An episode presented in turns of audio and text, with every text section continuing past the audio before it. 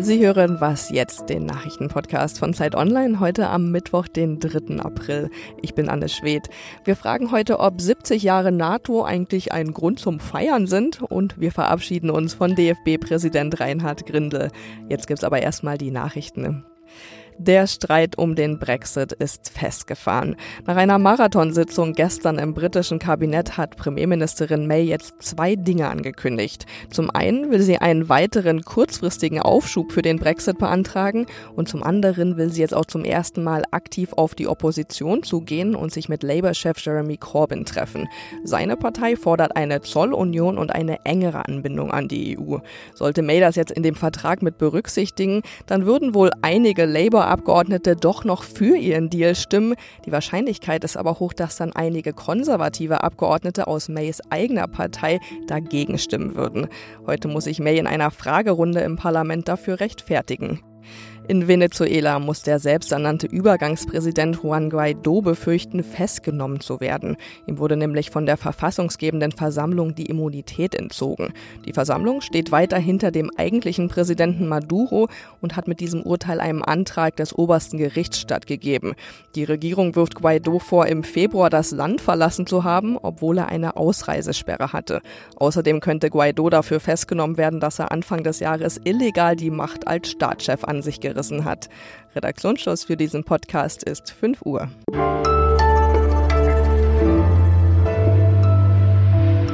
Ich bin Rita Lauter, hallo. Der NATO-Partner Türkei wendet sich gegen Moskau. Die italienische Regierung versucht es außerdem noch mit Peking. Andere NATO-Mitglieder dagegen fürchten sich vor Russland. Und dann gibt es ja noch die Angst vor islamistischem Terror. Wenn die Außenminister der NATO-Staaten heute in Washington das 70. Gründungsjubiläum begehen, haben sie auch einige Probleme im Hinterkopf. Michael Thumann, außenpolitischer Korrespondent der Zeit, ordnet uns auch heute die Außenpolitik ein und ist jetzt am Telefon. Michael, den Kalten Krieg hatte das Militärbündnis ja eigentlich gewonnen. Haben die NATO-Staaten denn gar keinen Grund zum Feiern?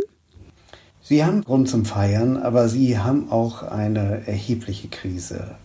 Ich würde mal sagen, die Vergangenheit ist für die NATO eine großartige Sache. Es ist ein sehr erfolgreiches Bündnis und ihre gegenwärtige Krise, die liegt vor allem am Wechsel in der Präsidentschaft in den USA. Die NATO ist ja ein Versprechen und das Versprechen ist, wenn einer angegriffen wird, dann stehen alle für ihn ein. Und mit Donald Trump ist dieses Versprechen erschüttert worden. Und das ist das Problem. Wenn jetzt einer angegriffen wird, dann wird womöglich erstmal nachgezählt, ob er auch alle Schulden bei den USA bezahlt hat und sein Budget richtig ist. Und das erschüttert das Vertrauen bei vielen Europäern und könnte wahrscheinlich erst durch einen neuen Präsidenten wieder repariert werden. Ziel von dieser Kritik auch von Trump ist ja insbesondere Deutschland und der Streit über die Höhe der Verteidigungsausgaben. Wie berechtigt ist denn die Kritik? Ja, die ist leider völlig berechtigt. Es war ein SPD-Außenminister, das war Frank-Walter Steinmeier, der hat 2014 auf einem NATO-Gipfel mit der Zustimmung der SPD und der CDU-CSU damals die Annäherung an 2% des Bruttoinlandsprodukts versprochen. Merkel hat das jetzt schon mal abgesenkt auf 1,5% im vergangenen Jahr. Jetzt kommt Scholz, der Finanzminister SPD, und bleibt in seiner mittelfristigen Finanzplanung deutlich drunter. Das ist ein Hin und Her, das kann kein anderer Bündnispartner verstehen. Die Deutschen gelten mittlerweile als unzuverlässig. Und direkt vor dem NATO-Gipfel muss man auch sagen, ungeschickt lässt grüßen. Heiko Maas, der Außenminister, muss sich sehr viel anhören in Washington jetzt. US-Präsident Trump, den du ja schon erwähnt hattest, soll wegen des Streits um die Höhe dieser Ausgaben ja sogar mit dem Austritt aus der NATO gedroht haben. Ist das realistisch und welche Folge hätte das? Ja, würde er das tun, die NATO wäre tot, dann wäre Deutschland, Europa wäre ohne Nuklearschirm und Europa kann sich auch konventionell wegen der Verschränkung der Rüstung in der NATO eigentlich ohne die USA nicht verteidigen. Aber ich glaube nicht, dass er das tun wird. Trump, der droht ja dauernd mit irgendetwas und vieles davon setzt er nicht um. Aber hier gibt es einfach auch gute Gründe, das nicht zu tun. Erstens hat er ja große Fans in der NATO, vor allem in Polen zum Beispiel. Die würde er verraten und das weiß er auch. Zweitens glaube ich auch, dass äh, er weiß, dass die NATO ein Einflussinstrument ist. Er hat sich ja auch ausgesprochen gegen eine europäische Armee und dass die NATO Einflussinstrument ist und gerade bei Ländern wie Polen und den Balten, das weiß Trump selbst. Und drittens, Russland würde enorm davon profitieren und die jetzige Administration, noch viel mehr der Kongress, ist sehr antirussisch eingestellt und das werden sie den Russen nicht schenken wollen. Vielen Dank, Michael Thumann. Gerne.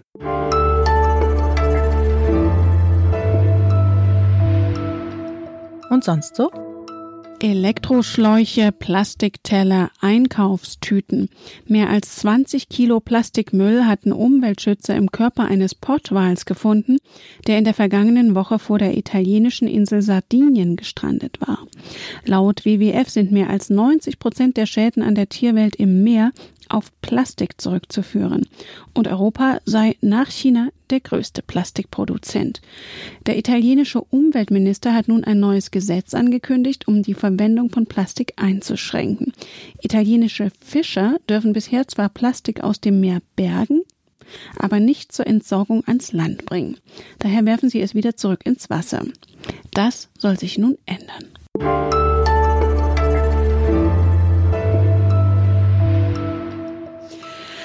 Vor laufender Kamera ein Interview abbrechen, ein lang unbekannt gebliebenes, hochbezahltes Aufsichtsratmandat, Berichte über ein teures Uhrengeschenk eines ukrainischen Oligarchen oder Zoff mit dem Bundestrainer über die Aufräumaktion in der Nationalmannschaft.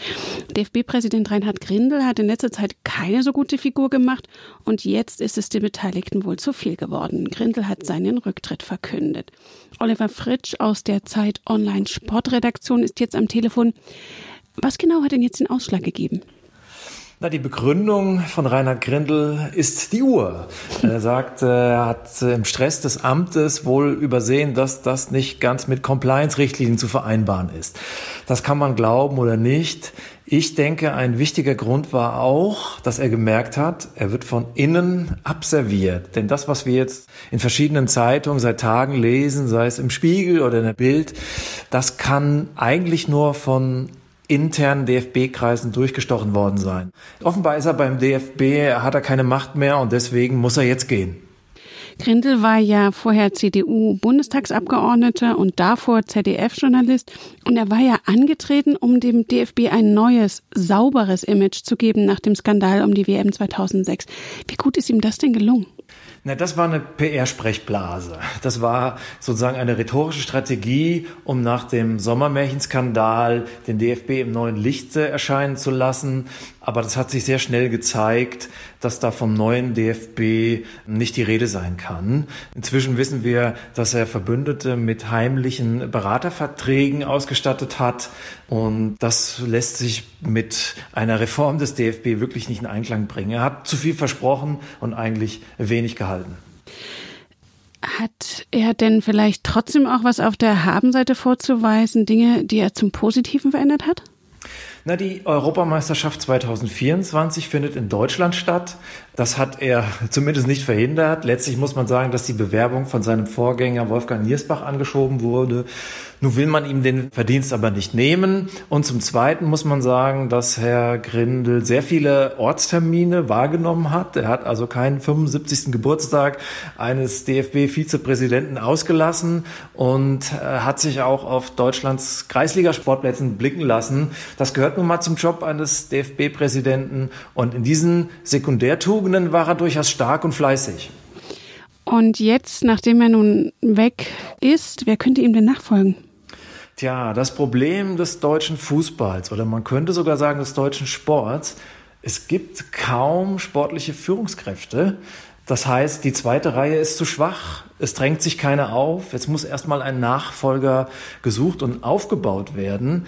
Es gibt das Gerücht, dass Christoph Metzelder, also der Ex-Fußballer und Vize-Weltmeister 2002, das antreten könnte. Das wäre sicherlich eine interessante und auch ein neuer Weg.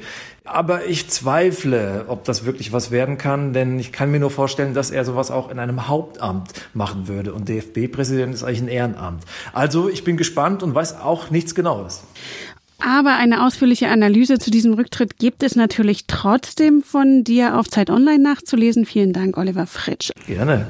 Das war Was Jetzt, der Nachrichtenpodcast von Zeit Online. Sie erreichen uns unter wasjetzt.zeit.de und wenn Sie mögen, hören wir uns morgen wieder.